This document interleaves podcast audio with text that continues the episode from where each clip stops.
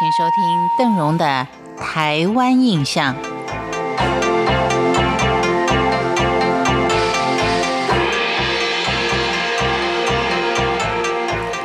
虽然说荷兰人在台南的建设是居心叵测，但是呢，他也为台南扎下了深厚的、深厚的文化跟建筑古迹。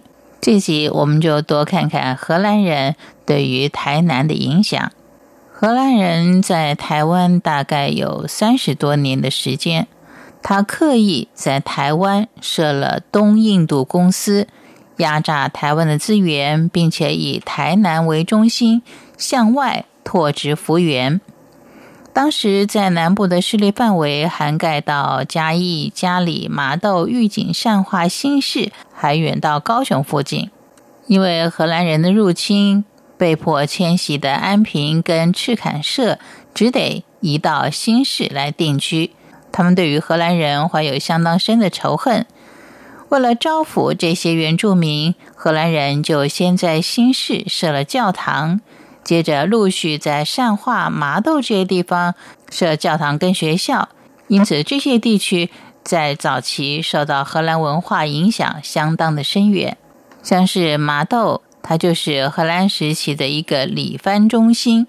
荷兰人呢，还曾经盖有教堂，并设有学校来教化平埔族。麻豆教堂在当时呢，可以说是全台湾最大的教堂。可惜后来因为被破坏，现在已经是了无踪迹了。在荷兰人经营台南的时候，整块区域除了少数的荷兰人，大多数都是平埔族人。明朝崇祯年间，福建闹饥荒，郑芝龙就运送了几万的穷困汉人到台湾。并且给每位饥民银钱三两，每三人给牛一头。台湾有牛，大概就是从那个时候开始的。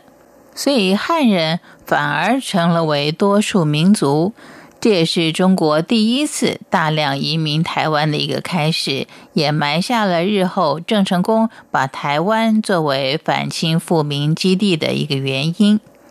这第一批汉人开始在安平跟新市是跟平埔族人一起居住的。明永历十二到十三年，也就是西元的一六五八到五九年，华南战事激烈，大批的汉人逃到台湾，使南台湾的汉人人口更增加了。根据史料的记载，在十七世纪中叶，台南附近的汉人已经达到了十万人。乍看起来，汉人的数目的确很多，但是经济上呢，依旧遭到荷兰人的压迫、剥削跟凌辱。郑芝龙的旧部属郭怀一曾图谋反抗失败，不过郑成功十七万大军在金陵溃败，班师到金门、厦门，力图反攻。这个时候，郑芝龙的另外一个部属何斌趁势说服了郑成功，以台湾作为根据地。这才形成了台湾的明政时期。一般人大多会注意到，郑成功在明永历十五年，也就是西元一六六一年，赶走了荷兰人并收复台湾的这个过程，但却常常忽略了他攻打台湾之前，在金门卧薪尝胆的一段轶事。根据金门县志的记载。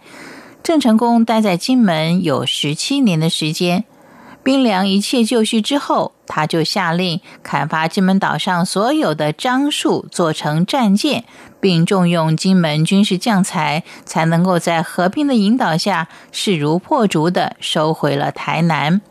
当时郑成功率领的两万五千人军队当中，有不少将领都是金门人，像姓营的蔡姓家族。就是跟金门的蔡家有相当深的血缘关系，而郑成功在金门的经营，以及他是如何赶走荷兰人的，我们留在下次再慢慢的跟您聊。感谢您今天的收听，我是邓荣，台湾印象，我们下回见。